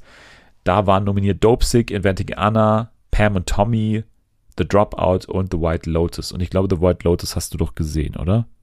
Nö. Nö, okay, schade. Dann war es Nathalie, ne? Mit der habe ich gesprochen. Nee, weil Ja, da spielt ja auch äh, hier Sydney Sweeney, heißt sie so, spielt er da auch mit Mhm. von Euphoria und deswegen hätte ich gedacht, vielleicht hast du es deswegen mal angeschaut, aber nee, The White Lotus war ganz klarer Favorit in dieser Kategorie und hat auch gewonnen und das freut mich sehr. Also hätte ich auch damit gerechnet, aber ja, das ist auf jeden Fall ganz cool, weil es ja auch eine wirkliche Pandemieserie war. Die war während der Pandemie produziert worden, weil man auf diesem Ferienressort, was eben damals äh, einfach keine normalen Hotelgäste begrüßen konnte, einfach man da drehen konnte und dann war es auch einfach perfekt in der Pandemie so eine Urlaubsserie zu sehen. Also The White Lotus absolut verdient, hat hier gewonnen. Die restlichen Kategorien würde ich jetzt durchaus schneller durchgehen. Outstanding Lead Actress Drama Series, da hat gewonnen Zendaya, was man auf jeden Fall, finde ich, immer machen kann. Und auch wenn äh, Selma mir böse sein wird, hätte ich wirklich protestiert, wenn da irgendwie Sandra Oh oder Jodie Comer gewonnen hätten. Weil man schon irgendwie auch die Qualität der Serie mitberechnen muss und da ist Killing Eve einfach nicht im Ansatz auf einem Niveau von Euphoria oder auch Yellow Jackets. Melanie Linsky hätte ich auch noch gerne gesehen als Gewinnerin. Aber ja, das auf jeden Fall dazu. Dann natürlich die Kategorie, über die ich mich am meisten ärgere und die ich wirklich einfach unverständlich finde und, und einfach macht einen sauer. Outstanding Lead Actor Drama Series. Nominiert natürlich Bob Odenkirk, dann Jason Bateman, Brian Cox, Lee Jung-Jae, Adam Scott und Jeremy Strong. Ich hätte es vielen in dieser Riege gegönnt. Ich gönne sogar auf irgendeine Weise Lee Jong-Jae, der ja gewonnen hat für Squid Game. Aber es gab in diesem Jahr keinen wichtigeren Gewinner als Bob Odenkirk, der einfach bei den Dreharbeiten fast gestorben wäre und eine unfassbare Leistung bringt. Und das nicht zu würdigen mit einem Preis, das ist einfach unverständlich. Also wirklich unverständlich. Man muss bei den ganzen Better Call Saul Sachen sagen, dass es ja noch die Chance gibt im kommenden Jahr, denn die Staffel wurde ja getrennt und die letzten mhm. Folgen, die ja als einzelne Staffel dann veröffentlicht wurden, die werden im nächsten Jahr auch nochmal antreten. Deswegen Vielleicht gibt es dann ein Goodbye Emmy, aber ich würde mal sagen, dann redet halt auch keiner mehr über Better Call Saul, weil es dann über ja, ein Jahr stimmt. her sein wird. Also das ähm, könnte am Ende damit wirklich enden, dass niemand von Better Call Saul jemals mit einem Emmy ausgezeichnet wird und das ist einfach nur unfassbar. Aber gut. Ja, Hauptdarstellerin Comedy Series gewinnt Gene Smart. Das kann man auch immer machen. Outstanding Lead Actor Comedy Series gewinnt Jason Sudeikis als Ted Lasso natürlich. Auch hier Bill Hader, Donald Glover, Nicholas Hoult, Steve Martin, Martin Short, hätte man alle nehmen können durchaus. Dann Hauptdarstellerin Limited Series, das ist interessant für dich, weil da Margaret Qualley angetreten ist ja. in Made, was du ja ausgezeichnet hast mit dem Annie, mhm. aber der Emmy mhm. geht eben an Amanda Seyfried von The Dropout, was wir hier auch mal besprochen haben, aber für mich ist es ähm, keine Emmy Award-winning Performance gewesen von Amanda Seyfried, ehrlich gesagt, sondern ich hätte auch hier ganz klar zu Margaret Qualley tendiert, aber just my opinion. Ne? Jo, ansonsten muss man auch sagen, eben Ray Seahorn, die zum ersten Mal nominiert wurde, verliert gegen Julia Garner in der besten Nebendarstellerin Dramaserie. Und ja, Matthew McFadden gewinnt für Succession in der Nebendarstellerkategorie, wo er ja gegen seine Konkurrenz aus der eigenen Serie angetreten ist, gegen Nicholas Brown, gegen Kieran Culkin und ja auch noch gegen ein paar von Morning Show, Severance und Squid Game. Das kann man auch machen.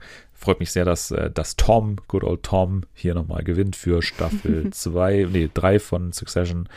Ansonsten müssen wir, glaube ich, gar nicht mehr so viel besprechen, außer vielleicht noch Murray Bartlett, der Hauptdarsteller und Hotelpage von The White Lotus, der eigentlich ein unbeschriebenes Blatt ist und deswegen freut es mich auch so, weil der hat davor noch nicht wirklich was gemacht oder was Großes gemacht, war total unbekannt.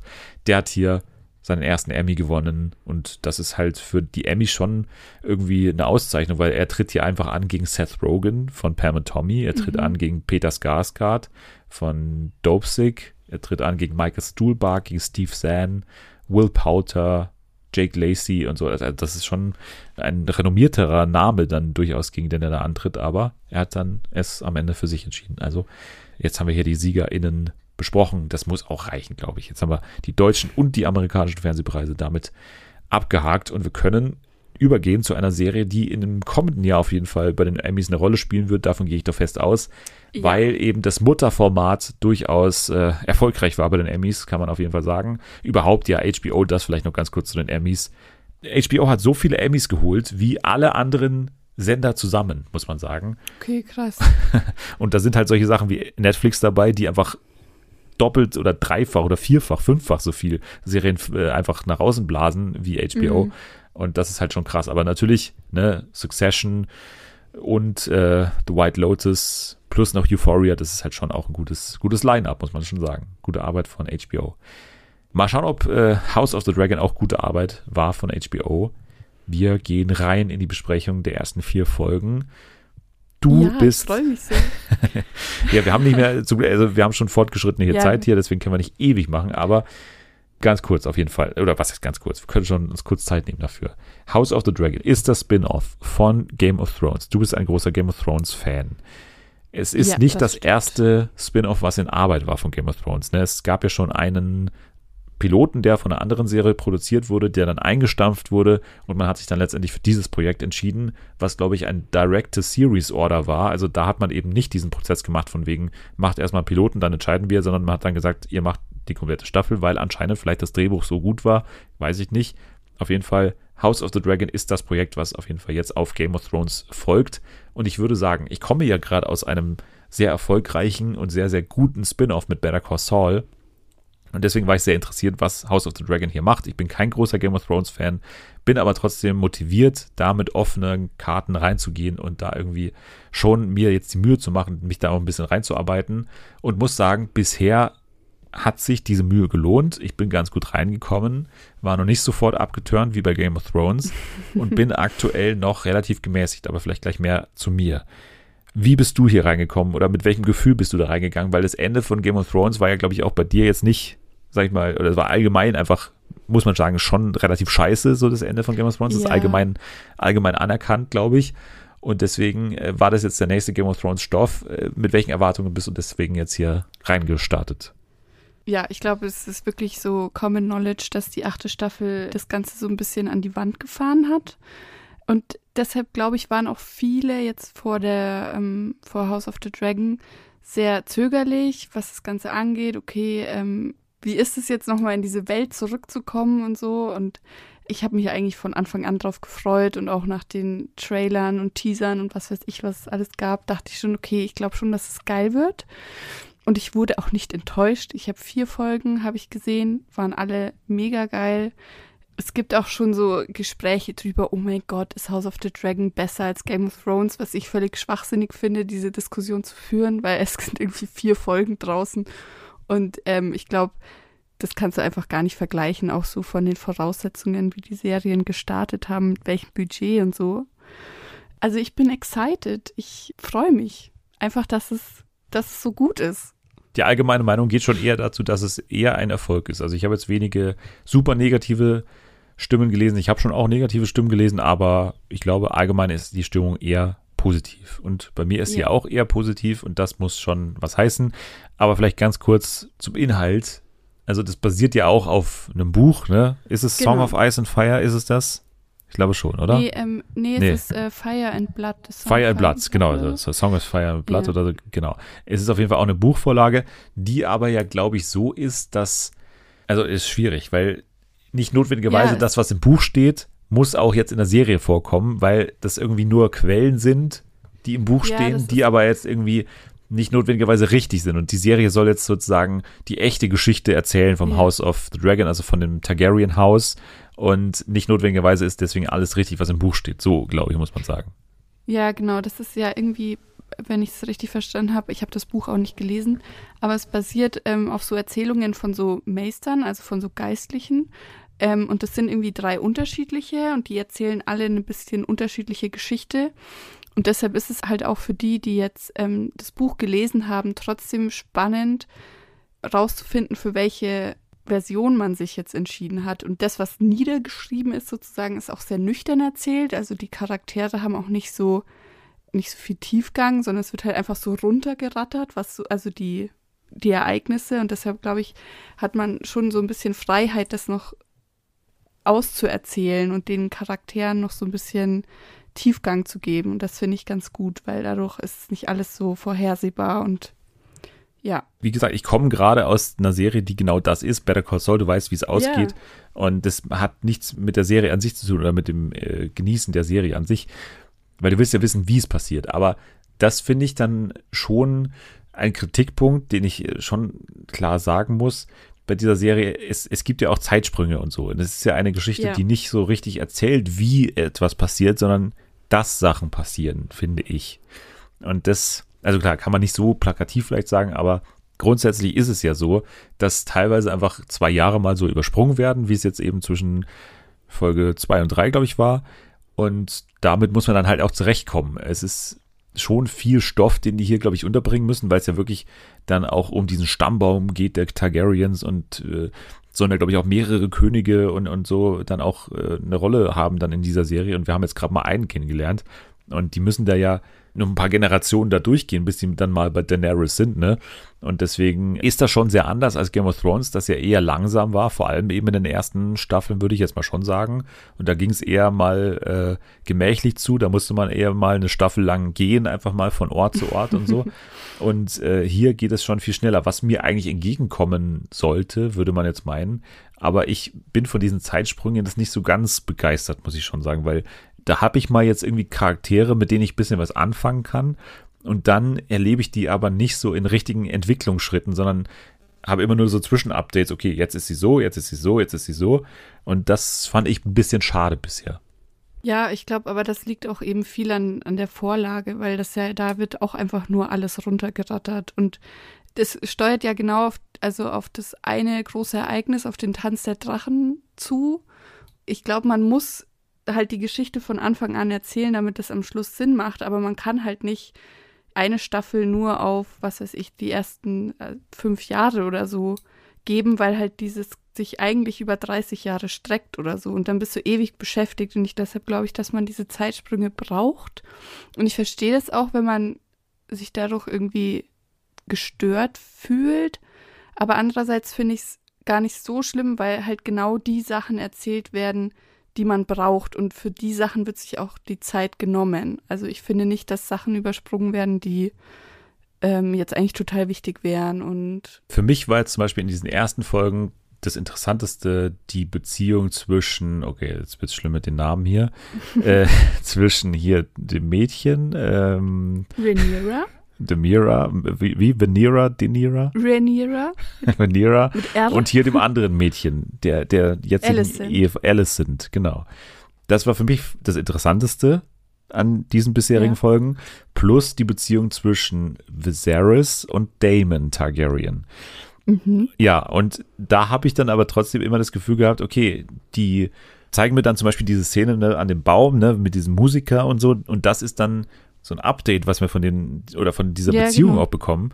Aber jetzt das eigentlich Interessante wären die ganzen kleinen Sachen zwischendrin gewesen, die hätte ich gerne gesehen, also wie sich das so entwickelt hat mit der Zeit. Und dann bekomme ich hier so ein kleines Update, was mir das dann irgendwie zeigen soll, aber interessanter hätte ich eigentlich die Entwicklung gefunden und äh, auch bei ja, ich glaube halt, also dass da einfach nicht viel passiert ist außenrum.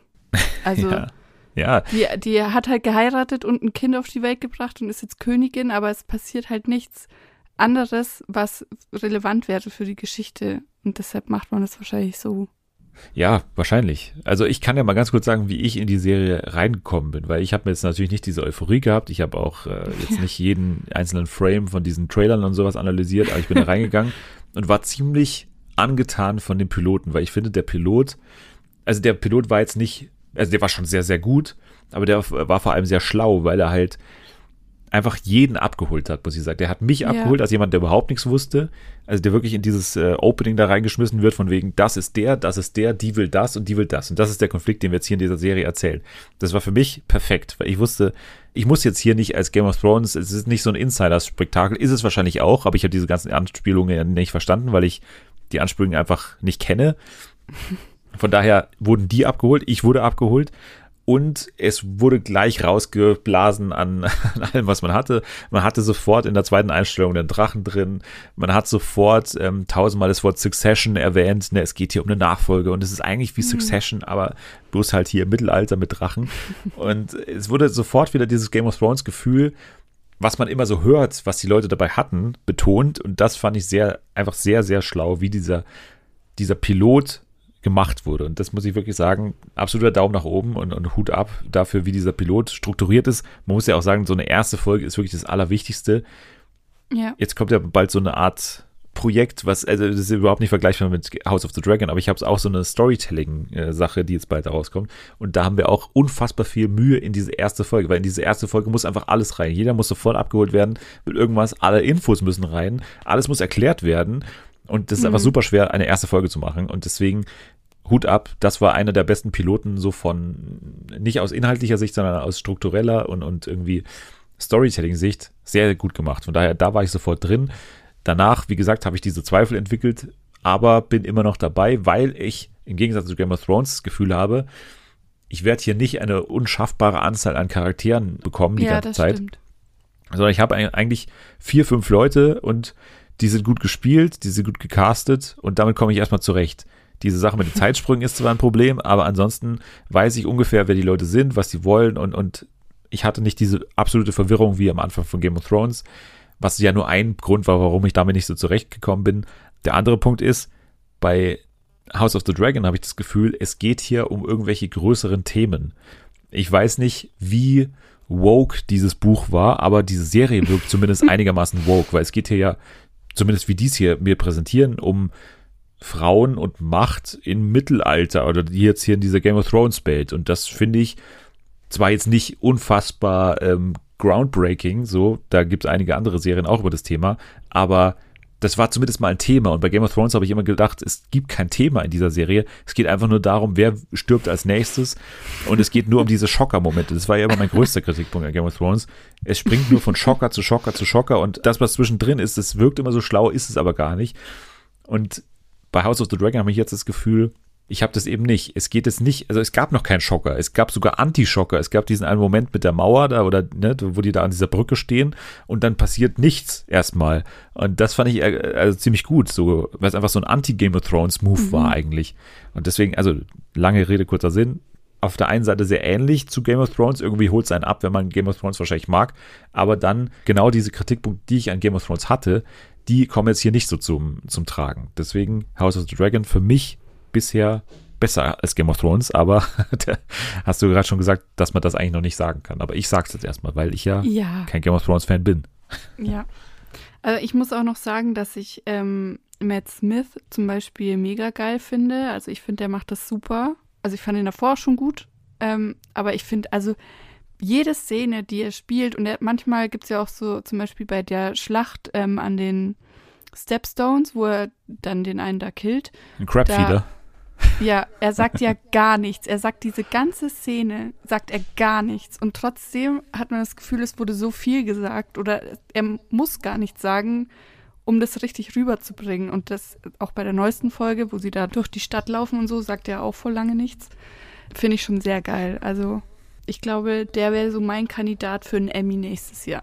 Ach, nö. nee, also das jetzt finde ich jetzt noch nicht. Also ich finde, er ist ein faszinierender Charakter auf jeden Fall, weil die ihn aber auch zum Glück zurückhalten. Also die zeigen ihn jetzt nicht in jeder Szene und man hat eher so das Gefühl, so ein bisschen wie Lalo Salamanca bei äh, Better Call Saul, so, die man einfach so mit Absicht so ein bisschen zurückhält. Man will immer mehr von ihm sehen. Aber ich glaube, wenn man ihn dann mal länger sieht, dann reicht es einem auch schnell wieder, weil er hat jetzt nicht so viel zu erzählen für mich jetzt erstmal. Der ist halt einfach so ein geschlagener äh, Bruder, der irgendwie aber auch ein Idiot ist und, und weiß ich nicht. Ja, vielleicht, vielleicht bin ich da auch so ein bisschen anders eingestellt, weil ich weiß, wie es weitergeht und so. Ja, ja gut, das, das kommt natürlich dazu, aber ich finde ja, dass Matt Smith so ein bisschen diesen The Crown-Vergleich zu äh, House of the Dragon auch aufmacht, weil es ist ja ziemlich ähnlich, ne? Es geht hier auch um ein mhm. Schloss oder ein, ein, eine Dynastie, genau wie bei The Crown. Und hier hat man auch die Targaryens. Also, ne, ich weiß nicht, was jetzt dieser Vergleich dann noch jetzt mit dem Tod der Queen irgendwie zu tun hat, aber Game of Thrones oder House of the Dragon besser gesagt, ist, ist für mich mehr The Crown als äh, Game of Thrones. Ja. Ja, ansonsten, was gibt es noch zu sagen? Ich habe, glaube ich, meine großen Punkte hier angebracht. Äh, jetzt darfst du noch kurz schwärmen und dann fliegen wir weiter, würde ich sagen, mit unseren Drachen. Ja, also ich glaube, ich muss jetzt auch nicht mehr so viel sagen. Ich glaube, ich habe schon ausgedrückt, dass mir die Serie sehr viel Spaß macht. Ja, ich hoffe, es geht so weiter. Es ist jetzt noch eine Folge mit den jetzigen Schauspielerinnen von Rhaenyra und Alicent und dann tauschen die ja. Dann ist nochmal ein größerer Sprung und dann werden die ja ausgewechselt gegen die ältere Version. Das ähm, finde ich spannend, weil man sich jetzt so dran gewöhnt hat und irgendwie ja, die Chemie stimmt und ob das dann auch mit den anderen noch passt. Mal gucken. Aber ich bin sehr excited und freue mich. Ich auch. Ich schaue weiter und äh, wir werden hier bestimmt nochmal über House of the Dragon sprechen. Vielleicht mit dir. Nathalie schaut es ja auch und äh, da haben wir auf jeden Fall einiges an Gesprächsstoff, glaube ich, in den nächsten Wochen. Ja, dann gehen wir jetzt aber über zu unserem Spiel, was Natalie für uns freundlicherweise vorbereitet hat. Sie hat oh uns. Oh Gott, ich habe schon ganz verdrängt. es geht noch nicht mal ins äh, Quiz auf Speed, sondern es geht in das Spiel Find ich Bombe, das Spiel mit der tickenden Zeitbombe. Und äh, ja, ein Zeitlimit, was uns dieser Zufallsgenerator jeweils ausspuckt. Ihr hört gleich eine Bombe ticken und währenddessen, während die Bombe tickt, müssen wir uns äh, Assoziationen zu äh, gewissen Kategorien hin und her reichen und wer keine mehr ähm, zustande bekommt in der vorgegebenen Zeit, der bekommt einen Minuspunkt und derjenige oder diejenige mit den wenigsten Minuspunkten gewinnt am Ende. Das sind die Regeln und es geht, würde ich sagen, gleich los, denn du hast keine Fragen mehr. Nein. Okay, dann öffne ich jetzt hier mal die Vorgaben von Nathalie. Sie hat mir nur eine Sache vorweg gesagt, und zwar, ich soll die Bombe beim ersten Mal nicht zu schnell starten, weil die erste Kategorie wohl relativ lange vorzulesen ist. Das hat sie mir Oh noch Gott, mitgegeben. Was? Jawohl, okay. Dann legen wir los und ich drücke jetzt mal noch nicht drauf, sondern lese erstmal vor. Schauspielerinnen, die Leonardo DiCaprio nicht mehr daten würde, weil zu alt. Nein. Nee, aber Boah, es ist ja ist das denn? eine Gigi Fantasiekategorie. Hadid ist eigentlich zu alt. Äh, Olivia Colman. ist zu Blake alt. Lively. Man kann doch jede, jede sagen, die nicht 18 ist. äh, jetzt muss mir nur eine einfallen. Okay, äh, Ray Seahorn. Ähm, Meryl Streep. Mann, man hat Nicole Kidman. Ähm, Kate Winslet. Reese Witherspoon. Ähm, mein Gott. Cher. Diane Kruger. Ähm, Sandra Oh. äh, hier, Jodie Comer. Mist. Ah, nein. Jawohl. Okay. Ja, gute Kategorie, Nathalie. ähm, ja, auf jeden Fall, das war nochmal spannend, weil wir konnten ja gewissermaßen kreativ werden, aber ich würde mal sagen, jede Antwort war doch richtig, sag ich mal. Da muss man nicht am grünen Tisch dann irgendwie noch danach verhandeln, glaube ich. Das zumindest. Ähm, es geht weiter mit der nächsten Kategorie. Ex on the Beach TeilnehmerInnen aktuelle Staffel. Ähm, Cedric. Anna, Gina. Mark, Die andere Gina. JJ, Anna. Äh, hier, Michelle, Jill. äh, hier, wie heißt er? Äh, Camille, Lars. ähm, äh, Scheiße. Äh, äh, hier, wie heißt sie? Ach, Maria, ne? Hieß sie. Maria. Ja. Okay, 1 zu 1 an Minuspunkten. Es geht weiter mit der dritten Kategorie. Promis, deren Leben verfilmt wurde. Serie oder Film. Pamela Anderson. Queen Elizabeth II. Ähm, oh Gott. Elton John. Ach, wollte ich sagen, fuck. Ähm, äh, Elvis. Freddie Mercury. Harpe Kerkeling. Ähm. Uh, was gibt's denn noch? Oh Gott, warum weiß ich nichts mehr? Geht mal lang hier, ne? Warte. Ja, ähm. Oh, äh, Tove Jansson, das war eine Autorin. Weird Al Yankovic. Also das war auf jeden Fall noch auf der Explosion drauf. Von daher geht dieser Punkt an mich, beziehungsweise der Minuspunkt geht an dich. 2 zu 1 an Minuspunkten für dich. Mist. Die vierte Kategorie lautet Quizshows im deutschen TV. Visuell. Wer wird Millionär? Gefragt, gejagt. Ähm, hier der Quiz-Champion mit Johannes B. Kerner. Äh, wer steht mir die Show? Ja, 5 gegen Jauch. Ja. Äh, hast du schon der wird Millionär gesagt? Ja, Oh, Mist. Ähm. Genial daneben. das War das war. Das ist keine Quizshow, das ist eine Panel-Show. Oh. Also selbst das würde nicht Aber die zählen. müssen auch Auffragen beantworten. Nee, aber nee, nee, nee, das kein, das, da geht es um die Comedy und da geht es nicht ums Fragen beantworten. So, also Minuspunkt für dich. 3 zu 1 an Minuspunkten. Letzte Kategorie, es geht wie immer um alles, denn es geht jetzt um 100.000 Minuspunkte und deswegen geht es um die Wurst und das ist die Kategorie. Serie mit queeren Charakteren. Hardstopper. Äh, hier, Sex Education. Ähm. Oh Gott, ich bin so schlecht. Ähm, hier, kann man das so auslegen? Ähm, Killing Eve? Euphoria. Nee, da würde ich jetzt mein Veto einlegen. Was? Gegen, gegen was? Euphoria, das ist, es war schon zu spät. Moment mal, die Hauptdarstellerin ist trans. Nein, aber es war zu spät. Wie, das war zu spät. Das Wegen war genauso auf der Explosion wie alles andere. Nein. Ach, müssen wir jetzt hier diskutieren ja, okay, oder was? Kannst, nein, ja. Du kannst es lassen, von mir aus. Ja, also der Sieg geht an mich, das würde ich jetzt auch mal sagen hier. Äh, Das war, glaube ich, relativ eindeutig sogar. Also du verlierst leider Gottes bei deiner Rückkehr in diesem Podcast das Spiel. Ich gewinne und äh, bin der strahlende Sieger. Dankeschön. Ja, super. Sympathisch. Glückwunsch. Ja, wenn ihr dem zustimmt und wenn ihr mir Glück wünschen wollt, dann könnt ihr das tun mit fünf Sternen bei Apple Podcasts oder bei Spotify. und wenn ihr sagt, Anni, ähm, leider war das nix, beim nächsten Mal bitte etwas besser, wieder mehr, mehr Leistung bringen hier, dann könnt ihr das wo tun zum Beispiel? Gerne auf Twitter unter Annie Loves U. Adfernsehen FA, da kann man den Podcast folgen oder bei Instagram vorbeischauen und weitere Kackgeschichten von irgendwelchen anderen Familien er erzählen, dann, äh, dann macht das bei Instagram Adfernsehen für alle. Das geht da sehr gut. Jetzt sage ich danke fürs Dabeisein an dich.